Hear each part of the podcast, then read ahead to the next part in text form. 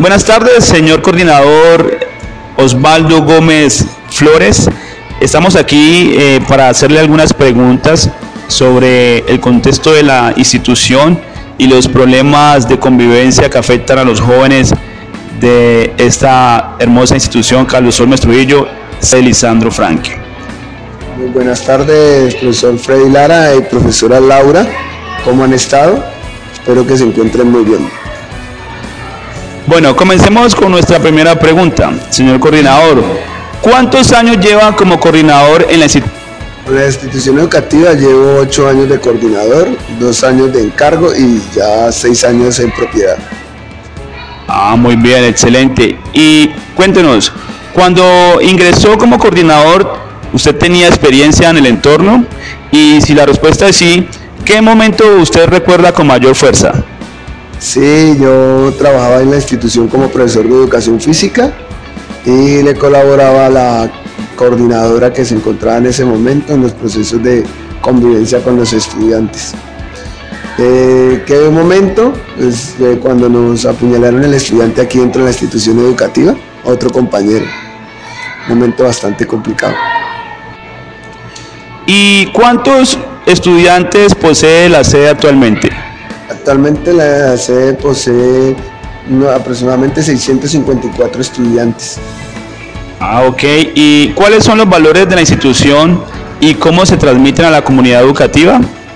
Los valores son la autonomía, respeto, responsabilidad, liderazgo, colaboración y organización.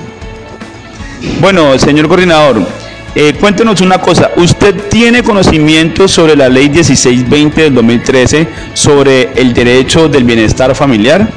Sí, sí, claro, tenemos conocimiento debido a que se han hecho las capacitaciones y todos los procesos eh, que ha generado el, Ministerio de Educación eh, para el conocimiento de, este, de esta nueva ley de convivencia escolar.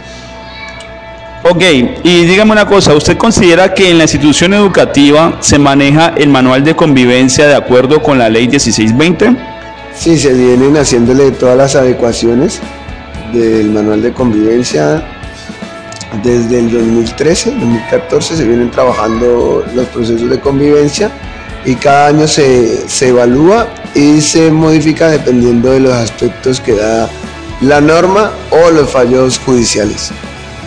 Ah, muy bien.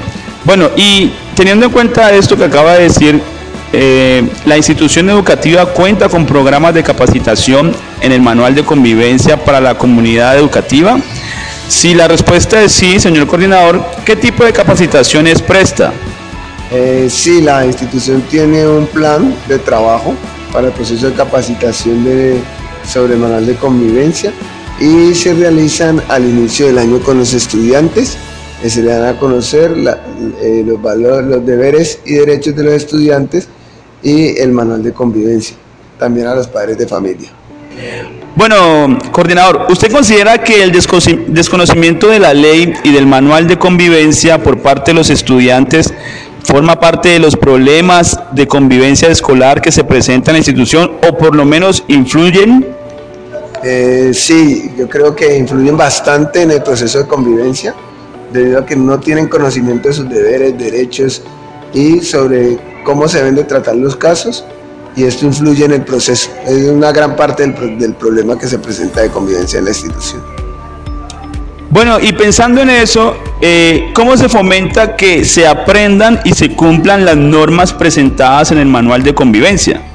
Eh, pues la institución tiene un plan de acción que está planeado y se debe ejecutar durante todo el año para ese proceso, el cual tiene algunas eh, dificultades dentro de su, desarrollo. Ah, muy bien, muy bien. Bueno, ahora eh, puede decirnos, coordinador, cuáles son los conflictos que ocurren con más frecuencia que le ha tocado enfrentar. Eh, la, la, mayoría de los conflictos se presentan, son peleas por la no tolerancia entre los estudiantes este me dijo, este me señaló, me miró, por eso inician los conflictos dentro de la institución educativa. Oh, muy bien, excelente.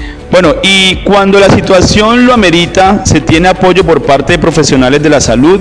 ¿Con qué profesional de apoyo cuenta la institución?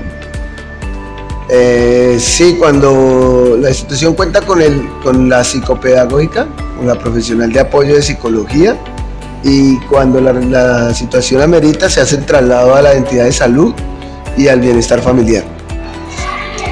Bueno, señor coordinador, cuando existe algún inconveniente que involucre estudiantes menores de edad, ¿se realiza activación de la ruta de atención integral?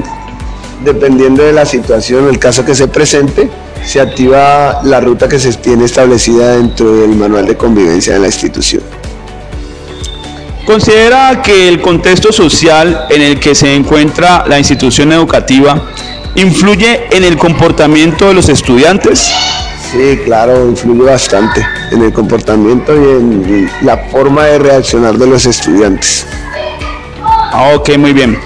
Ahora, ¿usted cree que es importante el acompañamiento de la familia? Sí, eh, sí, creemos que es muy importante. Digo que estas familias tienen muy poco acompañamiento, son familias muy disfuncionales y casi todas están acompañadas por el abuelo o abuela. ¿Considera que el comportamiento de los estudiantes es un reflejo de las problemáticas del hogar? En la mayoría de los casos sí, reflejan los comportamientos que se tienen en casa o las situaciones que viven y en otras es el contexto. Bueno, coordinador, ¿qué piensa usted que podrían ser las causas de la problemática de convivencia entre los estudiantes de los grados sextos y séptimos de la institución educativa de la sede Lisandro Franklin? Bueno, en estos grados empieza a, hacer, a, presentarse la ausencia de la familia, ya que hasta el grado quinto traen un acompañamiento férreo de los, de los familiares. En sexto ya el padre de familia los deja muy suelto y el estudiante empieza a tener cambios de personalidad y de comportamiento que afectan su, su convivencia.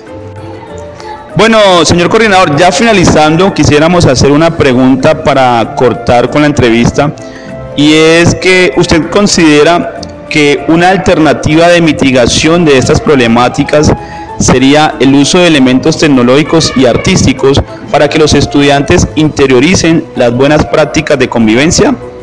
Eh, sí, debido que nosotros nuestra comunidad educativa es muy artística y eh, se basa en el manejo de los elementos tecnológicos. y Los jóvenes ahorita tienen un buen manejo de la tecnología y tienen mejor asimilación a todo proceso debido a esto cuando se usan estos elementos tecnológicos.